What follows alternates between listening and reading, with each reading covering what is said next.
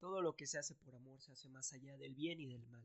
Es una frase representativa que me encanta, por eso la elegí para abrir este juego, porque siento que encaja perfecto, y lo vamos a ver más adelante. Hace 7 años salió a la luz The Last of Us 1 y nos sorprendió al ser un juego con gráficos bastante buenos, una jugabilidad bastante aceptable y una dirección narrativa increíblemente profunda. Y esta nueva entrega es una evolución en prácticamente todos los aspectos, no se queda tan atrás. Nos ofrece unos gráficos que explotan de maravilla la actual generación de consolas, una jugabilidad bastante orgánica con fallos aceptables y un mundo abierto muy atractivo que quizá podría ser más abierto y menos repetitivo, pero sigue siendo sorprendente. En cuanto a sus personajes, tiene una gran variedad, introdujo muchos personajes, pero su error fue que los metió de manera acelerada, no te da el tiempo de digerir quiénes son, por qué están ahí, incluso profundizar más en ellos, en sus personalidades, solamente los metió y dijo, este es el bando de Ellie, este es el bando de Abby. En cuanto al auditivo, el audio del videojuego me encantó. Puedes escuchar todo a la perfección. El polvo, las balas disparándose, las flechas rompiendo el viento, el agua pasando por el río.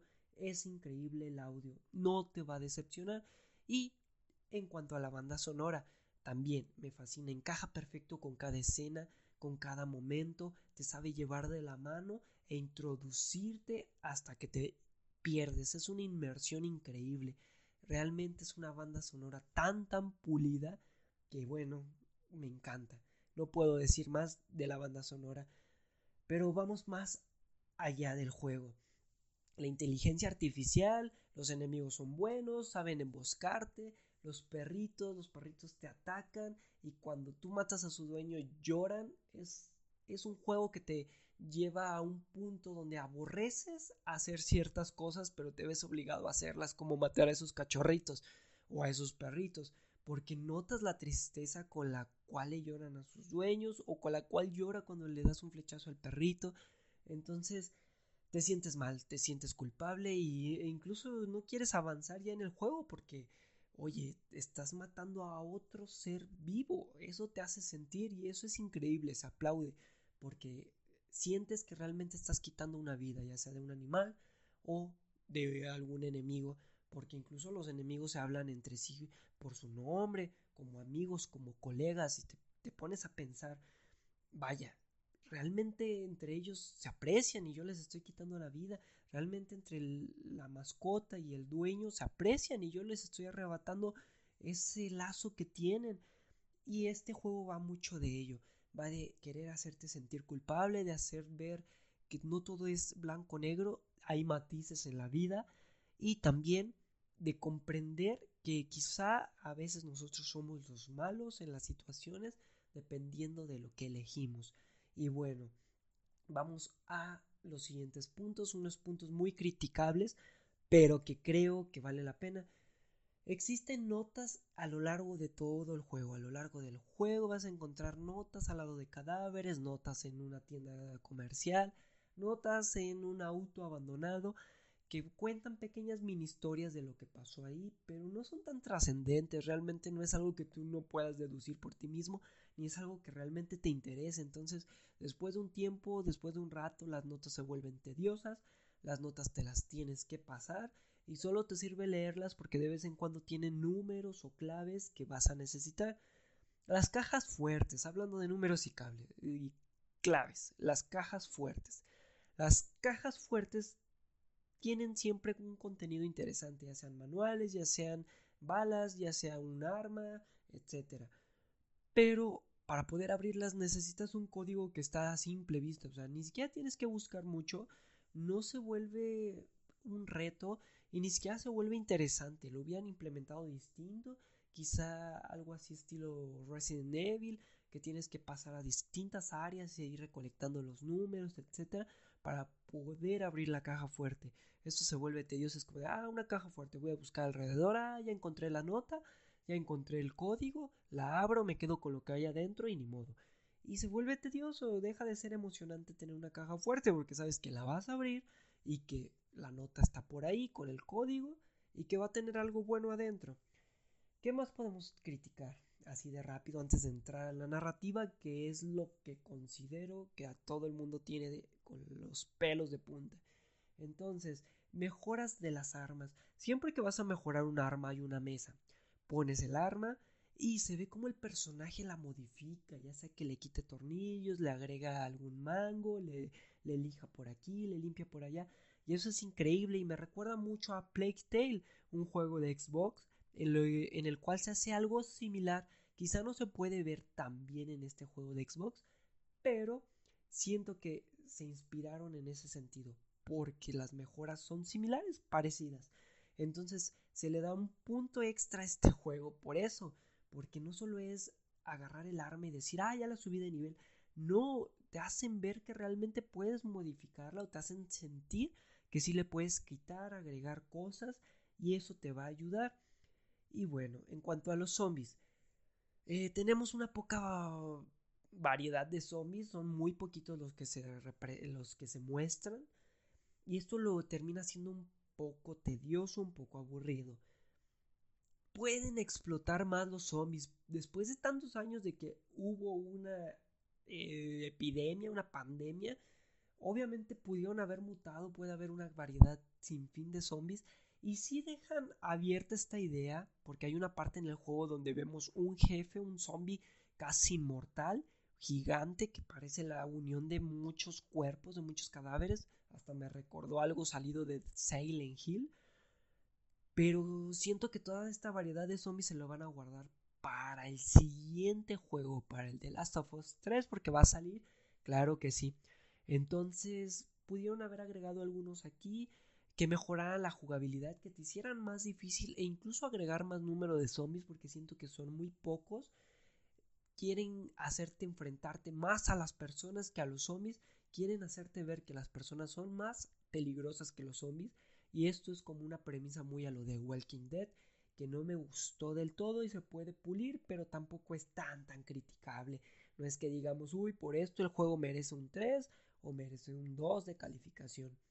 Y bueno, entremos en contexto, chicos.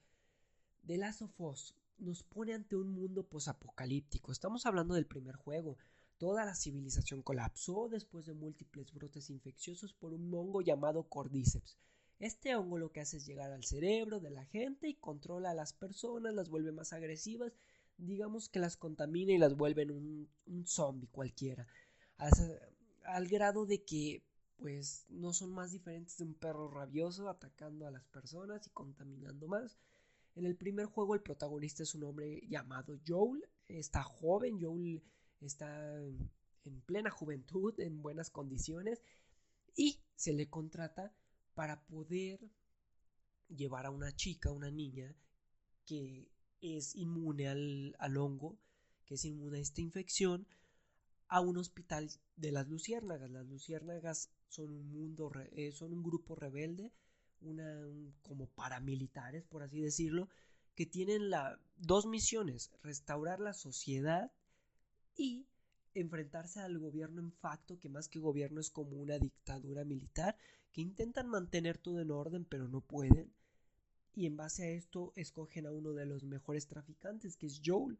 Puede traficar casi cualquier cosa y es muy rudo, hace, cumple su trabajo sí o sí. A lo largo de este camino, pues Joel se encariña con esta niña, se le asemeja mucho a su hija y él por eso empieza a tener un lazo muy fuerte con la niña, hasta que llega al hospital y le dicen, mira, ¿sabes qué, Joel? Vamos a buscar la cura, pero para ello esta niña tiene que morir, no hay otra forma. Ah, pues aquí lo que hace Joel es decir, vale, vale, a ver, eh, yo no voy a permitirlo, yo ya me encariñé con la niña y no merece morir, por la humanidad. Entonces Joel entra al hospital, mata a un sinfín de gente, mata a un doctor, que es el que iba a buscar la cura, y se rescata a esta niña.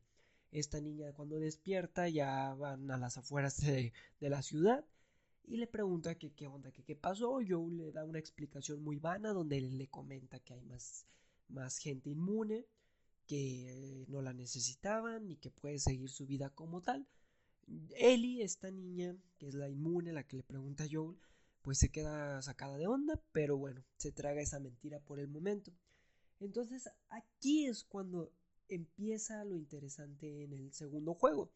donde tenemos a un Joel más viejo, una Ellie más grande, ya es una adulto joven, y tenemos una comunidad llamada Jackson. Esta comunidad es donde se refugian estos dos compañeros, Ellie y Joel, y tienen amigos, tienen toda una vida, hay fiestas, etc. Es una comunidad muy bonita, pero todos tienen una función ahí, y la de Joel y Ellie es patrullar.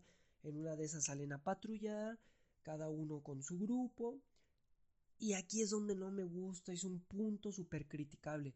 Vemos al grupo de Abby, que es la persona que quiere cobrar venganza ante Joel, con sus amigos, y de repente Abby los, los deja, deja a sus amigos adentro al bosque, y por azares del destino, por error argumental, por agujeros argumentales en la narrativa, etc., Abby se encuentra con Joel, Joel la rescata de los zombies, los invita a ir con sus amigos, llegan con sus amigos, Joel y Tommy, que es el hermano de Joel, entregan sus armas a estos chicos que nunca habían visto en su vida, y ya que están adentro de una casa, una cabaña, eh, terminan dando sus nombres, se presenta Joel y se presenta Tommy, y estos chavos se quedan así con cara de what the fuck, ya hasta Joel les dice, parece que ya nos habíamos conocido antes o por qué me miran así.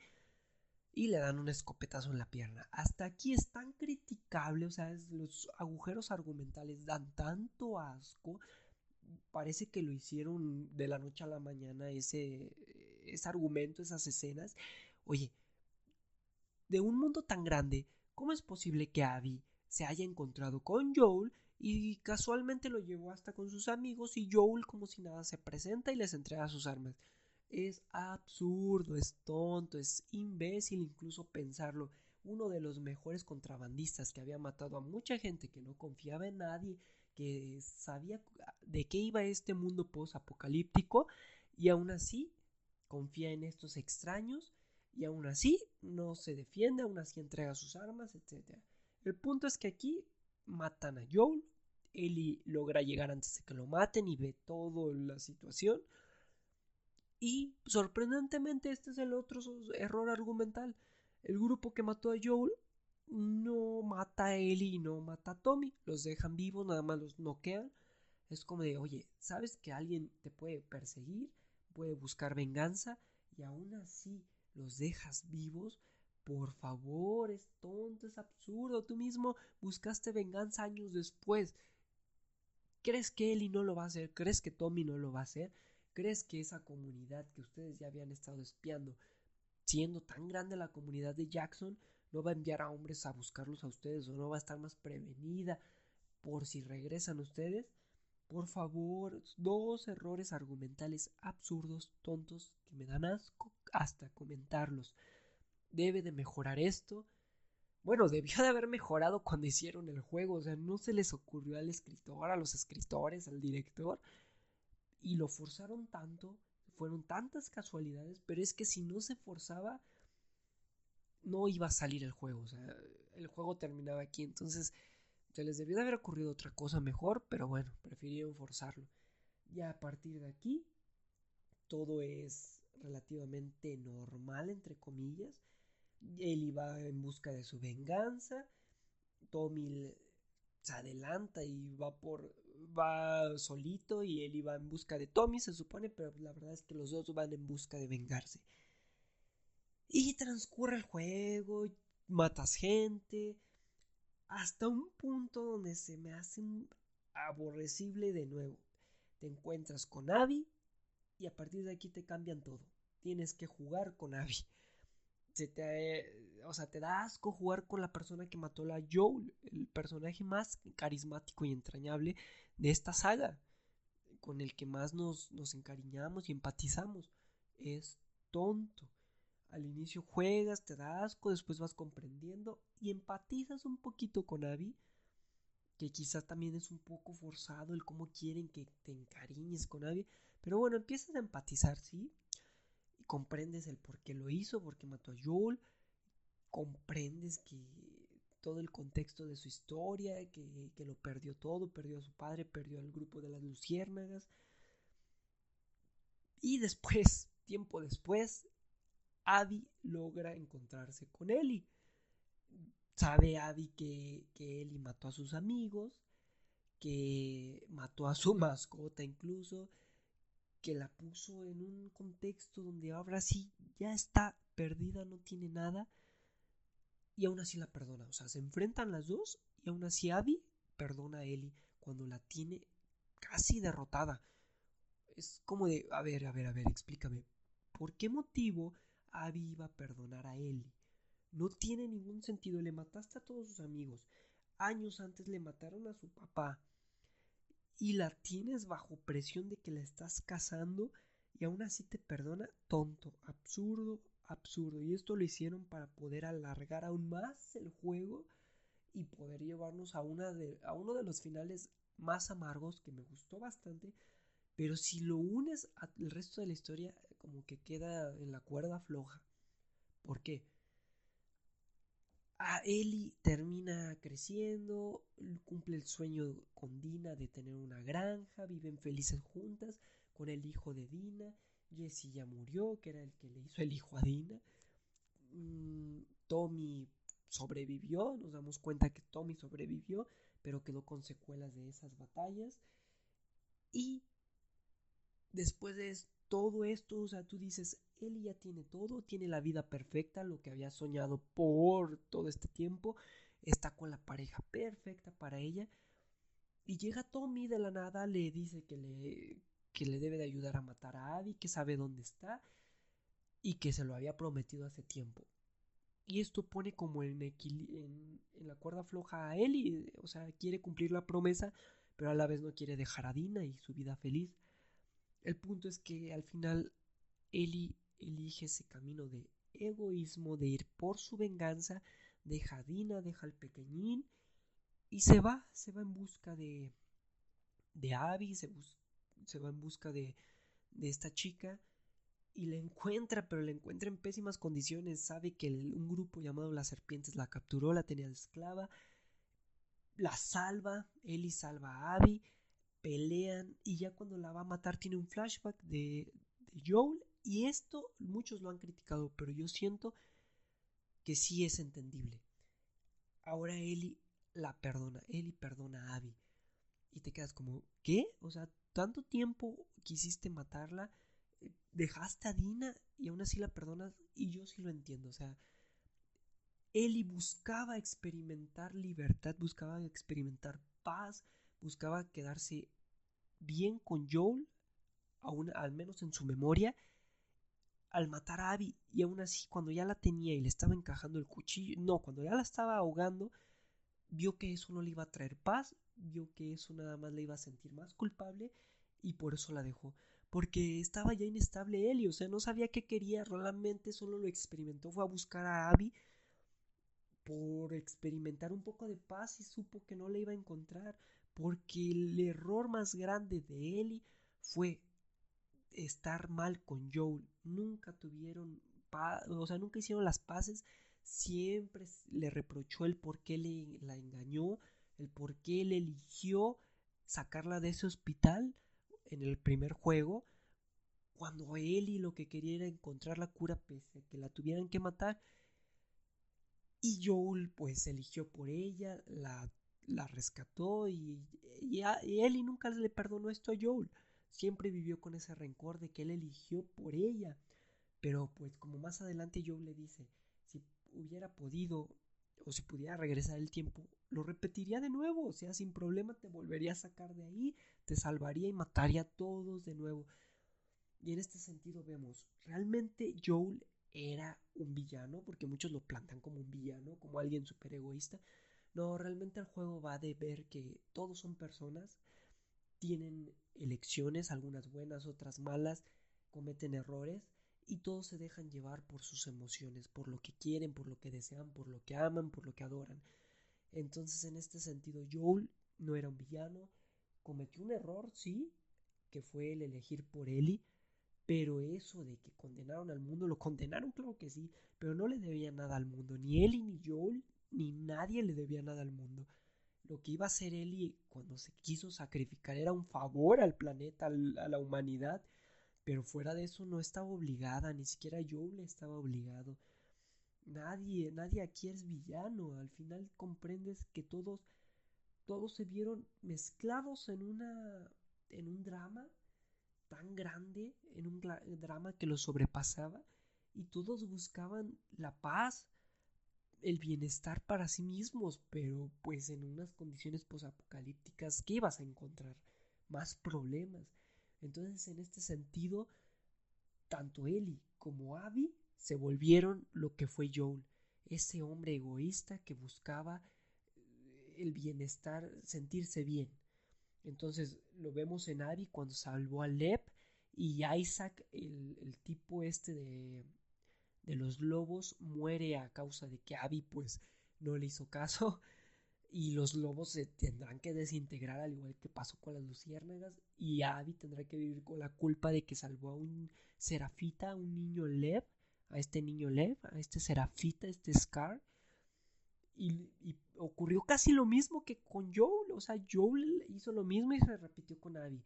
Y Ellie tendrá que cargar con ese egoísmo de sacrificar a Jesse, de dejar su vida cómoda y feliz con Dina, porque hizo lo mismo que Joel, fue por aquello que le causaba mayor conflicto y lo quiso resolver, pese a que eso le trajo más problemas, entonces aquí todos se volvieron de algún modo eh, o irónicamente hicieron lo que Joel, meterse en más problemas, ir por aquello que, que llevaban en su corazón que querían sacar y no es cuestionable, o sea, al final los seres humanos cometemos errores. Y bueno, regresamos a donde Eli perdona a Abby. Sí, la perdona y yo lo veo totalmente aceptable. El problema es que por qué Abby perdonaría a Eli, o sea, Abby si tuviese la oportunidad de matarla, yo siento que desde la primera vez que la perdonó, o sea, que, que pelearon, Abby debió de haber matado a Eli.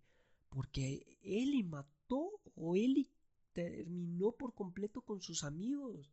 Le quitó todo, todo, todo. No, no, había condiciones para que Abby perdonara a esta niña. Pero bueno, más adelante pasa el juego. Eh, Eli llega a la granja donde vivía con Dina y ve que todo está deteriorado. La granja ya tiene hierba creciendo por todos lados. Las cercas ya no están al 100, la pintura de la casa está mal, entra a la casa y está toda vacía, ya no hay muebles, ya no hay nada, ya no hay nadie esperándola.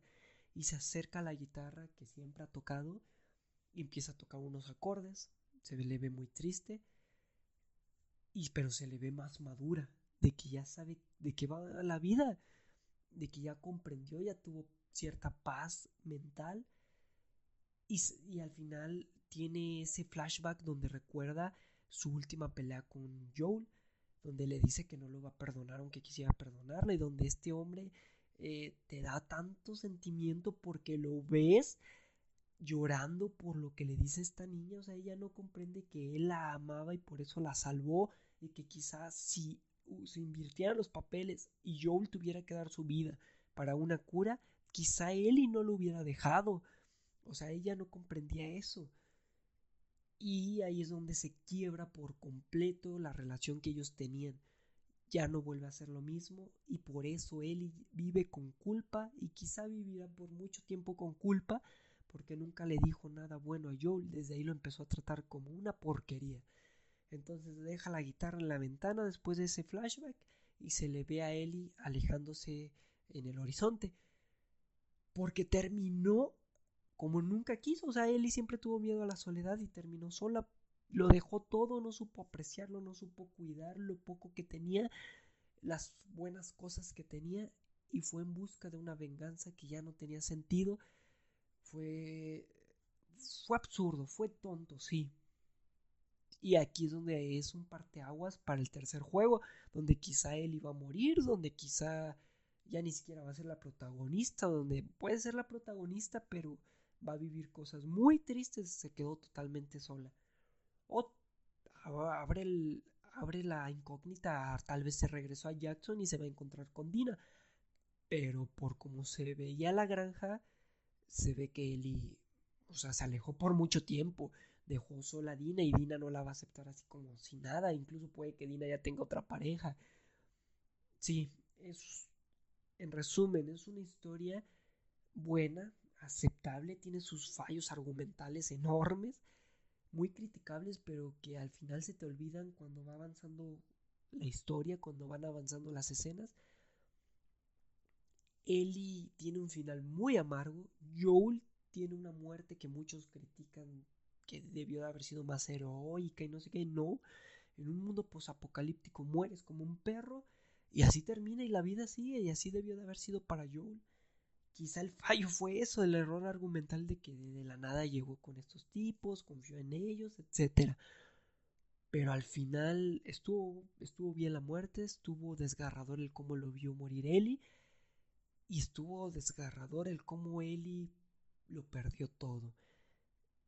Y, y, aquí el único punto cuestionable son esos fallos argumentales que ya mencionamos y el cómo Abby la dejó ir, pero algo, algo que vemos es que Abby también ya comprendía que ya no tenía sentido pelear, o sea, era una violencia cíclica donde yo te daño, tú me dañas, yo te daño y hasta que no estemos muertas las dos no vamos a estar en paz. Entonces Abby lo comprendió y justo cuando lo comprende se encuentra con personas muy malas que casi, casi la matan, que la esclavizaron. Entonces aquí el mensaje es la violencia genera violencia y en general es un juego muy bueno, muy entretenido, muy divertido, con una gran historia que no supera la primera, jamás lo va a superar, pero que no merecen unas críticas del asco como lo habían hecho pasar con críticas del 3 en, Metacritic o donde decían que no, que horrible la historia, horrible el final, que, que pésima muerte de Joel, que no se puede jugar esa cosa, no, no, no tiene buena historia, tiene sus errores, tiene sus fallos, pero al final te llega al corazón, te conmueve y es lo que busca, o sea, que te diviertas y que te, que te remuerda algo por dentro. Y a mí me encantó, a mí me encantó y me encantó ese final donde se ve a Ellie ya más madura, comprendiendo qué onda, comprendiendo que esa venganza no tenía ya sentido y aceptando que se va a quedar sola, aceptando que aquello de lo que tanto huyó en el primer juego, terminó por alcanzarla. Entonces espero les haya gustado esta reseña, esta plática. Hice un guion, la verdad es que hice un guion, pero no me basé tanto en el guion. Fui viendo puntos específicos y en base a eso pues fui hablando chicos. Espero les haya gustado, que lo hayan disfrutado y es un juego recomendable. Nos estamos viendo y hasta luego.